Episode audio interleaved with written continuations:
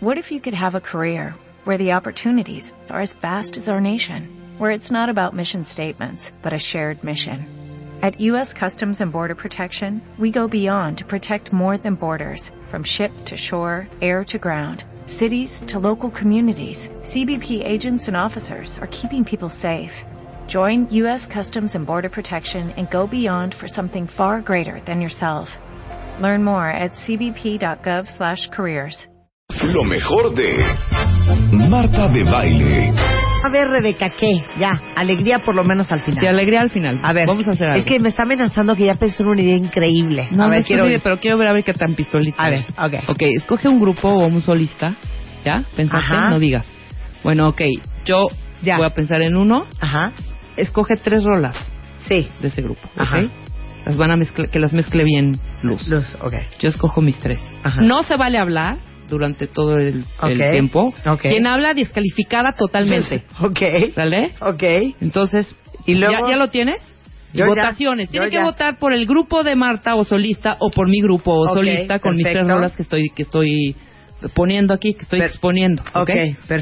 Bueno, ahora tienes que presentarla bien Ajá, y decir quién es tu grupo y ahí Ajá. van las tres rolas ok. y luego voy yo. Suéltalo, mi Luz.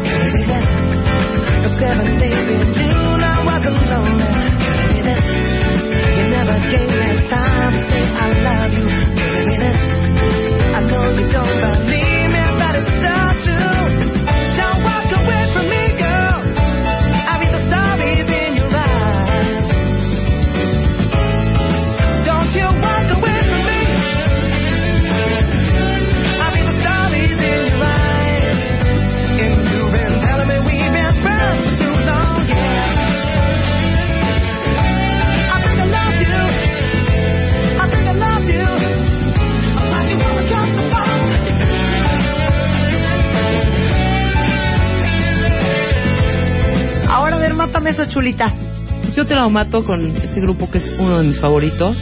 Este grupo es 100% mexicano. Ah, caray. Me encanta. Ajá. Los amo. ¡Súbele, Luz! ¡Suéltala! Abrázame y muérdeme. Llévate contigo mis heridas.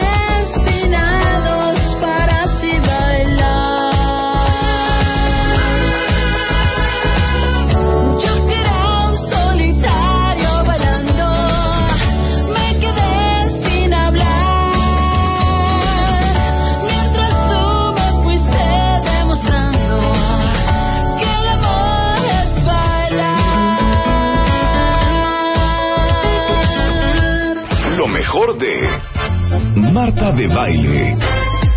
Agárrense de las manos, agárrense del escritorio, Kleenex en mano, ¿verdad? Eh, un poco de afrin para, para, para el moco suelto, porque hoy vamos a hablar de algo bien duro, que es la culpa y la vergüenza. Está con nosotros Aura Medina, mejor conocida como la chata de Beat. Y bienvenida, querida. Happy New Year. Muchas que gracias. desde Sí, que arrancó el año. Desde el 24, así es. es, es- no, los ve- no las veía desde el año pasado. desde nuestro ¿Eh? especial de la de Navidad. De- claro. Así es, así Bien. es. Pero, pero ojo, ¿eh? Cuando oyes la palabra culpa, Ajá. lo primero que, que piensas es esa cosa que pudiste haber hecho y no hiciste, Claro. ¿no? Esa cosa que deberías de haber dicho y no dijiste, o esa maldad que hiciste de la cual te arrepientes. Así es. Pero eso es como la culpa en su expresión más básica. Claro, y la verdad es que en ese sentido es buena. Es positiva, nos ayuda. Sí, claro. Nos- No, pero vamos a hablar de una culpa más compleja. Esa. O la vergüenza. Así Cuando es. oyes vergüenza, piensas, hijo, me robé algo y me cacharon. Ujú, ¿No? ¿No? Me salí del baño y traí el papel de baño atorado en el calzón. Exacto. Ajá. Cuando pensamos en vergüenza, o pensamos en vergüenza en cuando la gente no tiene vergüenza y hace cosas que de veras dices, pero que sin vergüenza. Claro. Que sinvergüenza. Pero estamos hablando de otra vergüenza hoy Así es. con Aura Medina. Otra culpa y otra vergüenza. Otra vergüenza. Lo que acabas de decir tú es una forma sana. La culpa nos nace o nos surge cuando efectivamente hicimos algo incorrecto. Entonces, la culpa es una manera de nuestra conciencia de decirnos, hey, Ujú. ¿Qué la está regando. ¿Qué pacho? ¿No? Hay que disculparse. Exacto. ¿No que éramos decentes? ¿No que eras bien linda? Exacto. ¿Qué pasó contigo? Me engañaste. ¿No que ibas a ser buena mamá? Esa es la culpa. Esa es la culpa. Y la vergüenza, de alguna forma, tiene más que ver con lo que somos. La culpa tiene más que ver con lo que hacemos. ¿sí? Y la vergüenza con lo que somos. Entonces, eso de ser buena mamá, por ejemplo, ¿no? La vergüenza híjole, es que no estoy logrando ser la mamá que yo quería ser. Y entonces hay una vergüenza acerca, la vergüenza del pal ajeno que le dicen, ¿no? Ujú, O sea, decir, oye, sí, me, me estoy jalando, ya no debo vivir en casa de mis papás, tengo 45 años, y ya, ya no me toca, pues, ¿no? Que mis papás me mantengan. Esa es una vergüenza, digamos, creativa, una vergüenza que nos va a ir guiando. Pero lo que vamos a hablar ahorita es de algo que es más profundo, que es lo que le llamamos nosotros la infección. Es un trance de vergüenza. Y las puse juntas, culpa y vergüenza, porque en realidad van de la mano. Pero aquí hay unas frases buenísimas unas de lo que dice la culpa y lo que dice la vergüenza, a ver si les cae el 20. A ver. Bueno, primero decirte, la vergüenza es la sensación interna de nunca ser suficiente. ¿sí? Es la sensación interna de no saber quiénes somos porque no hay un punto de referencia interno. Es como decir, este, soy muy gorda, ¿sí? Porque esa es la, la, la, la imagen que tengo de mí misma, aunque esté delgadísima y seas anoréxica, por ejemplo, ¿no? En un caso de la anorexia. Claro, pero uno no, le- no lo No. etiqueta así. No. No. dices, yo soy una persona avergonzada de mí misma. No. Sientes vergüenza solamente cuando has hecho algo que está mal hecho, a lo mejor. Si pudiéramos ser lo suficientemente conscientes para decir eso, tengo vergüenza en mí misma, sería un muy buen paso porque me daría cuenta que esa vergüenza no necesariamente es la verdad. Entonces vamos a entrar un poquito más. Ok. Culpa es la sensación de que lo que hacemos está mal hecho. Ajá. Y eh, puede ser el resultado de juzgarnos. Porque también estas, estas expectativas que tenemos, yo tendría que ser perfecta, tendría que hacer mi trabajo perfectamente, etcétera, etcétera. Entonces, la culpa es por lo que haces y va de la mano de la vergüenza de ser como somos. Y aquí van las frases que tú decías de John Bradshaw que a mí me encantaron. La culpa dice, he hecho algo malo. La vergüenza te dice, hay algo malo conmigo, con lo que yo soy. ¿Ves la diferencia? ¿no? Es mucho más profunda que esa vergüenza. Sí, sí, sí. La culpa dice, he cometido un error. Ajá. La vergüenza te dice, yo soy un error. Ay, Ay, qué fuerte. Ay, esa lele. Qué fuerte, claro, ¿cómo Sí, no? sí, ¿Ya sí, oíste esa? imagínate. He cometido un error contra yo soy un error. Ajá. Son muy diferentes, ¿no? En ese sentido. Hijo, ¿y cómo nos encargamos de avergonzar a nuestros hijos? Ay, haciéndoles bonita. sentir que ellos son un error y no que cometen errores. Exacto. Que ellos pareja. son mal portados a Sí. se portaron mal. Sí, claro. Somos pecadores, todos somos pecadores, ¿no? Todos somos malos, somos esto, somos el otro. Entonces, crecemos pensando que somos nosotros ese pecado, o ese error, o ese ego, o ese, como le quieran llamar. La culpa dice, lo que hice no fue bueno. La vergüenza te dice, yo no soy bueno, o yo no soy buena. ¿Sí? Entonces, como podemos ver, la culpa es un resultado y va de verdad muy de la mano en una persona muy avergonzada. ¿sí? Y lo que hemos visto en este trabajo es que la vergüenza viene a ser como una profunda infección. ¿Por qué le llamamos infección? Porque nos las pasó alguien más. Ajá. ¿sí? La vergüenza de ser mujeres. Aquí al final vamos a hablar de algunos puntos donde podemos encontrar la vergüenza muy claramente, como para ir definiendo dónde encontramos esta vergüenza dentro de nosotros. Porque imagínense, yo les pongo un ejemplo. Ser, ser, tener la vergüenza es como alguien a quien le hicieron un traje. Yo te hago un traje a ti y el traje está todo chueco y todo, todo este, mal hecho. Y yo te convenzo que la que está mal hecha eres tú, no ese traje. ¿Sí? Entonces vas por la vida con tu traje mal hecho pensando que la que está maltrecha eres tú. Claro. Bueno, un ejemplo perfecto. Con toda esta cantidad de niños hiperactivos y que según esto tienen déficit de atención que hay en las aulas de los colegios, ¿cuál es la cantaleta que escuchan todos los días de los maestros y los padres? Tú eres el problema de este salón de clases. Exactamente. Tú eres un problema porque no pones atención. Tú eres un problema porque no pasas los exámenes. Tú eres un problema porque no aprendes la lección. Exactamente. Y entonces, ¿qué vas? ¿Cómo creces? Pensando Sí, que tú eres un eres un problema. problema, claro. ¿sí? O sea, no, no es que puedas entender que algo que estás haciendo no está correcto, ¿no? A lo mejor, oye, pon más atención, este, tus, tus, tus, tus acciones dentro del salón pues no te van a ayudar a obtener las calificaciones que necesitas. Claro, no es, la- no es el razonamiento que darías con un bebé, pero hay, hay formas de decirle a un niño. Pero como dices que se contagia, Así es. por eso es al principio. Los padres somos muy responsables de todo esto. Somos los responsables. Porque cuántos de ustedes, y el otro día lo platicaba con una chava que me estaba diciendo que tenía broncas con su hijo, y el niño todo el día le da lata al niño chiquito, al hermanito chiquito. Todos los papás todo el día le dicen, pórtate bien, eres un grosero, Imagínate. eres un majadero, eres el problema de esta familia, siempre causas problemas, no hay fin de semana que la pasemos bien por tu culpa. Entonces, eso fue hace cuatro años.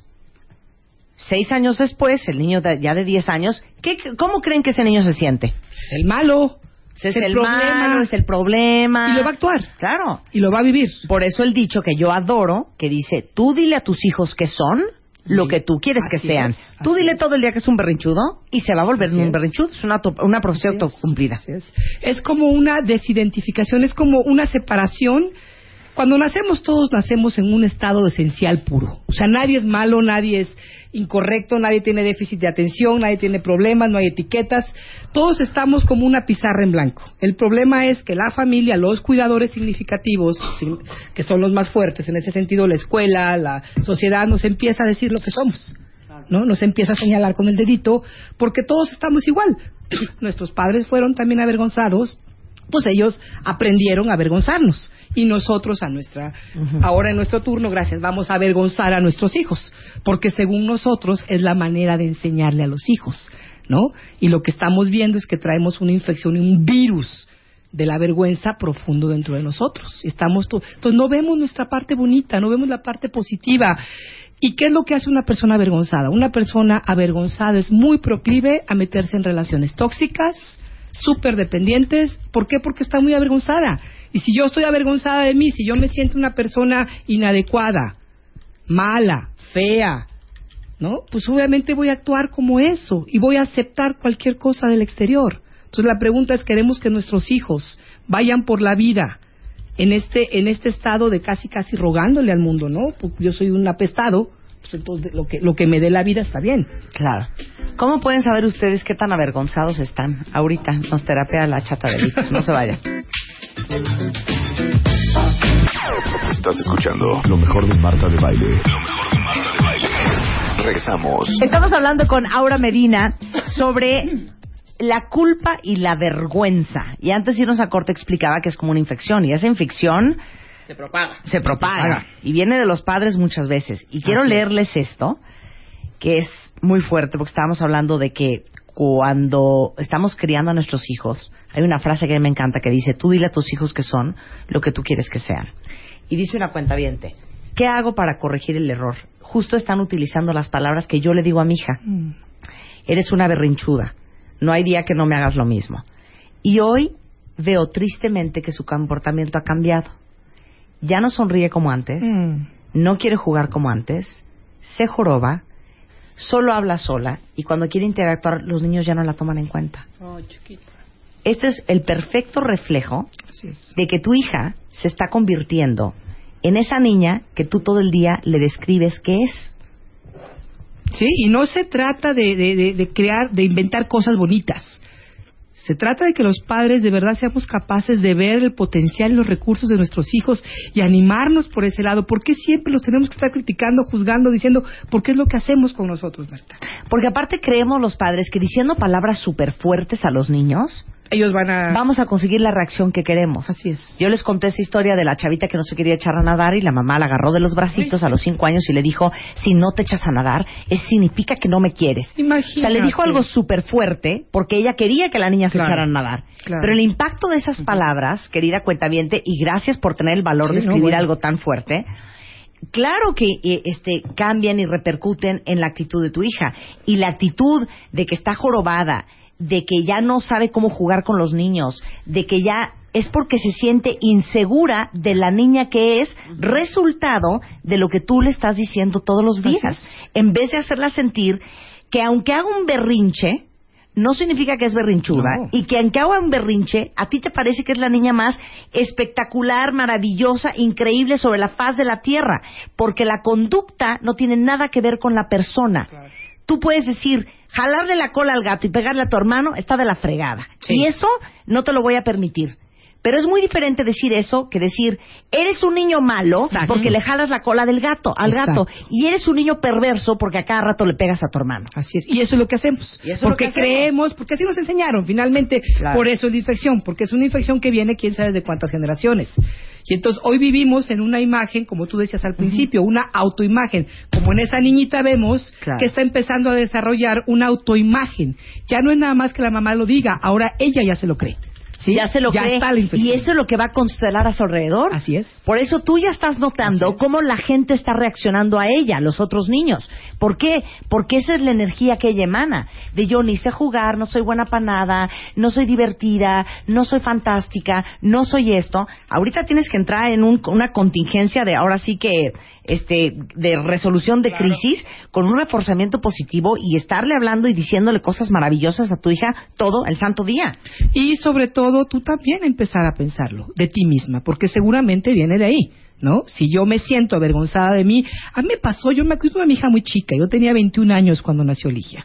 Entonces yo no ni- ojalá hubiera sabido todo esto. No tenía ni idea de, de nada de estas cosas, ¿no? Y mi educación era esa, porque bueno, así me educaron a mí. Eres una niña mala, no sabes hacer estas cosas, eres floja, no sirves para esto. Te ¿no? caías y era tonta. Eres tonta. Entonces, ¿qué la palabra cuando Yo tonta. me caigo, lo tonta es lo menos que yo me digo, ¿no? Entonces me tengo que observar cómo me trato a mí. Yo siempre se los digo, cómo tratas a tu Bueno. interior, así tratas a tus niños ex- exteriores. Bueno, para que vean que todos estamos enfermitos y ya ven que este es un programa de de de de, ¿De enfermos? de- de- de- de tertulia general y todos culos y todos rabones. Así es. Ahorita que estábamos en el corte, yo solita en mis adentros me quedé pensando, ¿qué enfermito está uno? Muy chiquita yo, habré tenido 26 años, salí con el que fue mi primer esposo. Y en el primer date, que fue un sábado, la pasamos bien y todo, pam pam. El domingo aparece en la puerta de mi casa a dejar 120 rosas rojas. ¿Saben lo que Wow. son 120 rosas Un rojas? Ramón. No, bueno. O sea, Ramón es un mundo de rosas. Jardín. ¿Saben lo primero que pensé? Yo creo que me está trayendo 120 rosas rojas porque como ya no me va a volver a invitar a salir, le está dando pena. Entonces, para no quedar mal. ¡Órale! Imagínate lo enferma que está uno. Esa es, Mal. Cuando eso se es le llama... obvio que murió por mí. Claro. Ah, bueno, pues yo lo primero que pensé es, Ya como ya no ya me va a hablar, culpa. le da pena. Ajá. Entonces, para no quedar mal, me, trajo esta. Ese es parte del círculo de la vergüenza, el pensamiento y la conducta, el pensamiento y los sentimientos de vergüenza que nos llevan a una conducta de vergüenza. Pero imagínate qué ¿No? enfermo está Sí, uno de sí, pensar sí. eso. Dos días después me propuso matrimonio. Ay, mi vida. Y yo el domingo pensando, es que ya no, Ya no se le va. gusté. Sí, no eres Y por eso valiosa se para está él. despidiendo con estas 120 rosas rojas. Claro. ¿Sí? Qué enfermedad. Y es, es, es, empiezas, hay una autoestima, este es el círculo como se le llama, ¿no? Hay una autoestima enferma que te lleva a tener este tipo de pensamientos, pensamientos y sentimientos que le llamamos de vergüenza porque vienen de esta, de esta infección. ¿Qué te lleva a eso? A conductas de vergüenza. ¿sí? A esconderte, a aislarte, a deprimirte, a no querer jugar con nadie, a ofender, a humillar también tú, a agredir, etcétera, todo lo que quieras, a juzgar, a culpar. De ahí te brincas a un rechazo externo y a un rechazo interno. Tú estás reforzando de alguna manera este circulito, ¿no? De ahí te vas a inclusive más ansiedad que provoca a veces adicciones, adicciones desde emocionales hasta todo tipo de sustancias, ¿no? Y eso te lleva de nuevo a la, a la autoimagen aún más y más afectada. Ahí te la pasas en ese círculo. Claro, y por eso luego no, no entendemos nuestra hija, ¿cómo es posible que se haya ido con ese patán bueno Eh. para nada, borracho? Pues ¿cómo no se va a ir con él si ella jura Que no hay nadie le más. alcanzaba para nada más? Así es. Así es. Por eso dicen que tu pareja es del tamaño de tu enfermedad. Y aquí dice una cuenta, te estoy llorando porque ¿quién nos enseña a educar? Es que nadie nos enseña porque la educación no se enseña, la educación se mama. Así es. Y uno aprende lo que uno ve. Y por eso hablamos tanto en el programa con gente como Aura Medina, para que se den cuenta que la chamba la tiene que hacer uno. Porque si tú no haces la chamba personal, ¿cómo vas a ser un ejemplo para tus hijos? Eso de que, oye, ¿a dónde puedo llevar a terapia a mi niño de seis años? Tú ve a terapia primero. Claro. Si tú te arreglas, vas a poder ayudar a tu hijo. Eso me, y nunca es tarde, ¿eh? Digo, el año está hecho, no, no es que no. Sí. Pero lo que quiero decir es que siempre hay posibilidades de, de poder apoyar a tus hijos en el momento en que tú empieces a entender. Pero no, no sirve de nada llevar a tus hijos a terapia si van a regresar a una mamá y una papá, a un papá igualitos. A un entorno donde sigue siendo agresivo, violento, humillante, avergonzante, etcétera, etcétera. El otro día estaba hablando con mis hijas y me cayó el 20 de u- otra de las razones por las cuales la adolescencia es bien difícil para los papás. No es solamente que no hacen caso, no es solamente que son bien rebeldes, pero mis hijas cada una se quejaba de cosas diferentes de su edad y tienen 13 y 16, casi 14 y 17. Y en eso mi hermana y yo nos carcajeábamos porque decíamos, yo ni muerta me regresaba a la adolescencia. Adolece. Entonces todo el mundo en la mesa, había, estaban dos hombres, nuestras parejas en la mesa, y decían, no hombre, si yo me la pasé bomba. Yo creo Wow. que los hombres la viven diferente. Pero le decíamos a mis hijas, es normal que a esa edad te sientas inadecuada, horrenda, insuficiente, fea, todas se te hacen más guapas que tú, todas son más flacas que tú, todas tienen más lana que tú, todas se visten mejor que tú, todas traen mejor novio que tú, todas tienen más pe que tú, todas son más inteligentes que tú. Así te sientes, por lo menos así me Así, sentía claro, yo. claro. Entonces yo decía, qué difícil para una madre como yo contener a estas niñas a esta edad para que no distorsionen el autoconcepto que tienen, para que no se crean todo lo que la sociedad les está gritando todo el día, para que el hecho de que hoy no tengan a lo mejor pegue o hoy no se sientan las más inteligentes, no sea algo que se les quede tatuado para el resto de la vida. Wow, no, sí, sí, es fuerte. No, y más que tú Está ya lo cañón, tenías está identificado fuertísimo. y que es como un reflejo de lo que tú viviste también. Y lo recordamos, y duele. Claro, Claro. Yo me carcajeo con ellas porque yo les digo, yo no era popular. Exacto. Yo no era la más guapa, yo no era la más nada. Y mírame ahora. Y mira, Hasta en moto ando. No, pero qué grueso es Claro. contener a los niños y eso es en la adolescencia, pero también es cuando son muy chiquitos y qué cuidadosos tenemos que ser los padres. Fíjate, qué decía un gran maestro, un gran terapeuta, dice que cuando, bueno, que en la infancia se infringen todas estas heridas y en la adolescencia es como si brotaran de nuevo. Empiezan a salir, están muy a flor de piel, velo. A un adolescente es hipersensible. Entonces es un momento idóneo para, para apoyar, para reconocer lo que no pudiste hacer en la infancia, lo puedes hacer en la adolescencia, como padre, claro. Implica una gran chamba contigo mismo, contigo misma. No puedes hacerlo desde la inconsciencia, hay que chambearle. Ahí te va, Aura. Dice aquí, desde yo tengo una vergüenza espantosa por no tener un gran trabajo, un buen puesto, porque me divorcié y me da pena contarlo. Por eso no voy a las reuniones de exalumnos. Dice alguien más, yo estoy con lágrimas en los ojos, Aura, porque soy una de las muchas personas enfermas. Tengo 29 años, todas mis relaciones las saboteo debido a que tengo una gran vergüenza de ser gordita. Y siempre que salgo con alguien en plan sentimental, que puede ser un buen prospecto, mi diálogo interno es así. Me invitó por lástima. No, yo creo que no le gusto. Jamás me va a tomar como cosa seria. Habiendo chavas más guapas y delgadas, ¿por qué se va a fijar en mí? Y demás.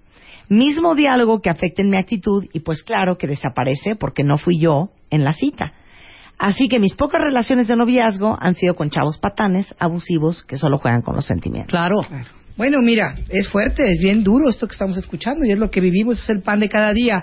Lo que puedo decir que una de las cosas que a mí me ayudaron a sanarme es primero reconocer que esto es una infección, que no es algo con lo que yo nací, que no soy yo la que estoy mal, que es una cuestión que fue heredada, pasada, este, aprendida y por lo mismo hay una forma de ir trabajando con ella. La primera cosa que yo les invitaría a hacer es localizar tus áreas de vergüenza. Ahorita mencionaron, mencionaron varias y las voy a mencionar brevemente porque yo creo que es bien importante darnos cuenta, reconocer en dónde estamos avergonzados. Número uno, sexualidad. Todo lo que tenga que ver con nuestra sexualidad es un área donde la vergüenza pega muy duro, sobre todo en una cultura como nosotros. Y no nada más en las mujeres, ¿eh? en los hombres también. Cuerpo y apariencia. Ahorita mencionaron la palabra gordita, gordito. Tanto un hombre como una mujer. Eso es fuertísimo, fortísimo. ¿Por qué? ¿Cómo voy a ser yo así? Me acuerdo cuando yo vivía con el americano que estaba yo viendo la de película esta de The Last of the Mohicans, que sale este hombre maravilloso ahí. Bueno, mi pareja que era muy guapo, pero un poquito gordito, come y come como loco y me dice el terapeuta, pues ¿quién no va a ponerse a comer si su pareja está viendo con la boca abierta a este otro actor, ¿no? Entonces es como cómo nos sentimos avergonzados de ver a otra persona y no ser así. Entonces cuerpo y apariencia, sobrevivencia, lo que acaban de decir, la habilidad de ganar dinero, sentimientos. Esto tiene que ver con tu habilidad de sentir la tristeza. Muchos de nosotros no queremos que la gente vea esto. El poder. Nos da vergüenza ser asertivos, sobre todo las mujeres, porque eso tiene que ver con tu capacidad de poder enojarte, poner límites. Y a las mujeres, eso nos, a la mayoría de nosotros nos enseñaron que eso no se hace. Claro. ¿sí? Es fuerte, porque los hombres tienen más esta, esta, es más, permi- es más permitido a un hombre que se enoje y diga algo, entonces él sí es asertivo, nosotras somos unas locas histéricas, ¿no? Así como es más permitido que la mujer se, se llore, No, hija, ni locas ¿No? ni histéricas, perras y cabrones. perras y cabrones. Sí, gracias Marta, gracias, quería yo ser un poco prudente. Gracias. El gozo. Tenemos vergüenza de sentir gozo. ¿Cómo voy a estar feliz si fulanita perdió al novio o si eh, en la África hay hambre o si qué sé yo, ¿no? Hija, ¿cómo voy a ser yo feliz y a reconstruir una vida y, y armarme un matrimonio si mi mamá... Eso. sola. Lo más cerquita. ¿Cómo me atrevo yo a pretender ser una mujer plena si las mujeres de mi casa nunca lo han sido? Sí, buen punto. ¿Por qué? ¿Quién, ¿Quién me creo? Y cuando lo trato de hacer, es el mensaje de la familia, y bueno, ¿tú quién te crees que eres? Bueno, no lo contó Lucy Romero, que ¿Cuál? todos nos carcajeamos, pero dijo, así fue. Que el hombre en terapia se quejaba de que nunca que la mujer quería tener sexo. Y la esposa se volteó y le dijo a Lucy, Lucy, me da mucha pena decírselo a usted y a él. La razón por la cual me cuesta mucho trabajo tener una relación sexual satisfactoria con mi marido es porque me da remordimiento porque mi mamá enviudó hace 40 años y no ha vuelto a tener sexo. Exacto. Entonces, ¿por qué voy a gozar yo donde otro Esa sufre? es la vergüenza. Esa es exactamente la vergüenza. ¿Qué tal esa historia? Qué fuerte. Sí, claro. Bueno, ¿y cómo se compone una? Bueno, bueno, primero hay que ver esto, primero hay que reconocer, reconocer esta situación que estamos avergonzados, que estamos avergonzadas, darnos cuenta hasta hoy cómo has lidiado con tu vergüenza. Has comido de más, pretendes que no estás, te empiezas a juzgar, te escondes de tu- en tu propio mundo, te aíslas. ¿Qué es lo que haces cuando te sientes avergonzado? Y tienes que empezar a darte cuenta cómo se siente la vergüenza en tu vida. ¿Qué piensas de lo que los otros piensan de ti? O sea, tienes que hacer como una verdadera autorreflexión. Esto implica trabajo, implica mucha chamba. Y uno de los pasos más fuertes es encontrar quién realmente eres. Una de las formas de hacerlo es tienes que alejarte del núcleo de tu vergüenza, que causó tu vergüenza. Y esto implica muchas veces, si tienes 30 años y vives con tu familia, tú tienes que irte de ahí, tienes que buscar un espacio tuyo, tienes que empezar a descubrir quién eres tú afuera de la visión de tu madre, de tu padre. ¿Quién eres tú? ¿A dónde terminas tú y empieza el otro? Todos esos límites es muy difícil hacerlo cuando estamos viviendo en la casa de la familia. Es muy difícil porque seguimos atoradas, seguimos atorados en la imagen que otros tienen acerca de nosotros. Entonces, por supuesto, implica un proceso terapéutico, pero no sirve de nada si voy a terapia todos los días y regreso a mi casa al mismo cuento de siempre. Necesito hacerme de un entorno sano. Yo le insisto mucho a las mujeres, sálganse de casa de sus padres, bueno, a los hombres lo digo, pero es más fácil que una mujer se quede hasta que se case, si es que se casa, ¿no? Entonces yo creo que la invitación es busquen su propio espacio, busquen un lugar más sano, busquen amigas, amigos más, menos enjuiciadores, ¿no? Eh, Observen estas relaciones que los acusan, que, que- que están de alguna manera sosteniendo esta vergüenza en sus vidas y aléjense de ellas.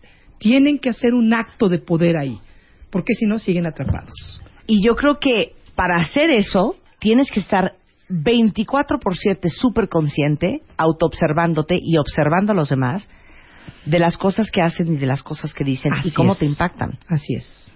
Y de repente es bien difícil porque tienes que poner límites a gente que en teoría no deberías de poder ponerle límites. Como Y muchas veces son tus papás. Ah, Es que ahí empieza el asunto, Marta. Porque el primer momento en que le digas a tu mamá, mamá, no quiero que en tu vida me vuelvas a decir Uy, no, bueno. que está cañón que yo me case. Sí, sí. Ya no quiero que me lo vuelvas a decir. Bueno, te vas a echar a tu mamá encima por lo menos los siguientes seis Por eso digo, hay que salirse de casa familiar porque es muy difícil poner límites si estás viviendo en casa de tus padres. Porque es la casa de ellos, finalmente. Y vas a tener que seguir haciendo y seguir actuando como una hija Es que otra vez, miren, aplica para todo, ¿eh? Si quieren tener lo que pocos tienen, tienen que estar dispuestos a hacer lo que pocos harían. Así es. Ese es otro rollo. ¿Cómo le vas a poder decir a tu mamá, porque eso es lo que uno dice, ¿sabes qué? No quiero que le vuelvas a decir a mi hija, aunque la estés cuidando tú, que es una tonta, Así es. porque no está haciendo bien la tarea en las tardes que está contigo. Porque si es así, me la voy a tener que llevar. Pero el precio que van a tener que pagar ustedes Es la comodidad. es la comodidad de tener ahora que pagar una guardería y llevarla todos los días a la guardería y que no te la cuide tu mamá. Pues esa es la cosa. Pero sí hay que hacerlo, porque si no, o sea, yo lo veo todo en los grupos de mujeres, de veras, estas, es- es- este, tipo de situaciones se dan todo el tiempo. Bueno. es que ¿con quién dejo a mi hija? Yo conozco a una mujer que la hija no ve a su abuela desde hace yo creo que unos ocho años. Y a mí se me hizo súper fuerte. Y me dijo, tuve que cortar la relación de mi hija con mi mamá porque yo no quiero que mi mamá contamine a mi hija como me contaminó a mí y que me ha tomado 20 años de terapia y un dineral sanarme un poco. Así es. Y yo no voy a descomponer a mi hija. Y me duele en el alma que mi hija no conviva con su abuela, pero ¿sabes qué? Esas son las consecuencias que tengo que pagar. Porque mi mamá no la puedo reeducar. No, imposible. hombre. Y a mi hija la tengo que proteger. Exacto. No, no la Entonces, puedes, no vas a mandar a Yo terapia. les digo muchas veces, mira, igual, igual lo que pueden hacer es, si de verdad salirse de casa de los padres, ok, tienen que irlos a ver, vayan una hora, no se estén todos los días con su madre pegadas, pegados, pues es que de ahí viene todo este asunto. Después, cuando tú te sanes, después cuando te sientas más fuerte, podrás regresar y hacer la visita y, y lo verás desde otra parte. Totalmente desde otro Bueno, ya ahí te va. Eh, Eso es para mí lo más difícil, el cuento de los hijos, porque lo de adulto, por lo menos uno tiene la, la decisión, la libertad y el libre albedrío para decidir con quién estás y con quién no estás. Así es, claro. Yo les conté la historia de una chava que se cacha que el marido anda con alguien y cuando se sienta con él y lo confronta, se voltea a él y le dice, ¿ya viste una foto de esta chava? Y ella le dice, No. sí, ya sé quién es. Ah, bueno, pues cuando te veas así es en, bi- en bikini hablamos. No, hombre. O sea, por ejemplo, Pero ahí- ¿sabes lo peor de todo? Que se quedó ¿Tú ahí. Claro. que no. ese es Pues el es ahí asunto. está es el- el- ah, el bueno, asunto, entonces, ¿sabes claro. qué? El que por su gusto muere, que lo entierren parado. Aguántele, claro. O sea, si vas a hacer algo, Sí, sí. entonces ya hazlo. Y si no vas a hacer nada, entonces ya no te quejes. A veces hay que utilizarlo, desgraciadamente. No, no, hija. Sí, sí, pero Estamos quejarse siendo no perras sirve de nada. es la No. verdad. Quejarse no sirve de nada, sí se los pongo. Nomás estamos perdiendo la energía y no podemos hacer nada. Y esto requiere acción. Acción de amor hacia mí misma, hacia mí mismo. Eso es todo lo que se requiere. Sí, sí. Que está cañón. No, bueno. Ahora, hay, hay herramientas. ¿Cuánto tiempo llevas en terapia? Uja. Yo empecé a los 22 años. Bueno, yo a los 18 y tengo 45. Digo, y no quiere decir que toda la vida estemos en terapia, chavos. Lo que pasa es que sí es un camino de autoconocimiento. Va uno profundizando, va uno descubriendo cosas, te tomas tus breaks, vas resolviendo, vas haciendo. Y la terapia de pronto se vuelve, a mí me encanta. Es, estos cursos que voy, mis entrenamientos son una manera de ir conociendo más profundamente quién soy. Ya no se vuelve una situación de qué horror, es un gozo.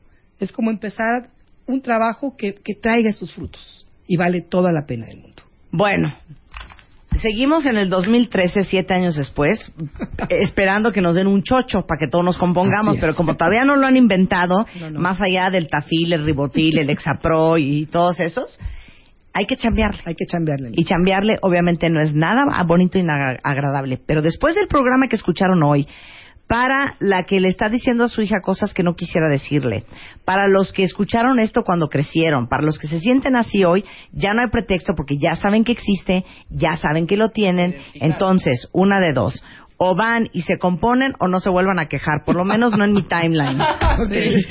Entonces, Voy a dar cursos. un taller precisamente hablando de, la- de estas infecciones, la vergüenza, la culpa, los miedos. Es un taller que vamos a dar, es mixto y pueden pedir informes a morocodependencia.hotmail.com. Eh, Facebook es Aura Medina de Witz o el Twitter es arroba Aura Medina W. Ay, muchas gracias. Gracias, Muchas gracias. Aura. Un placer, chata de Vic, tenerte acá. Igualmente. Lo mejor de Marta de Baile.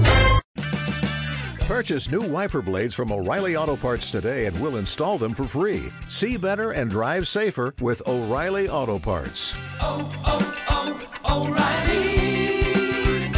O'Reilly Auto Parts.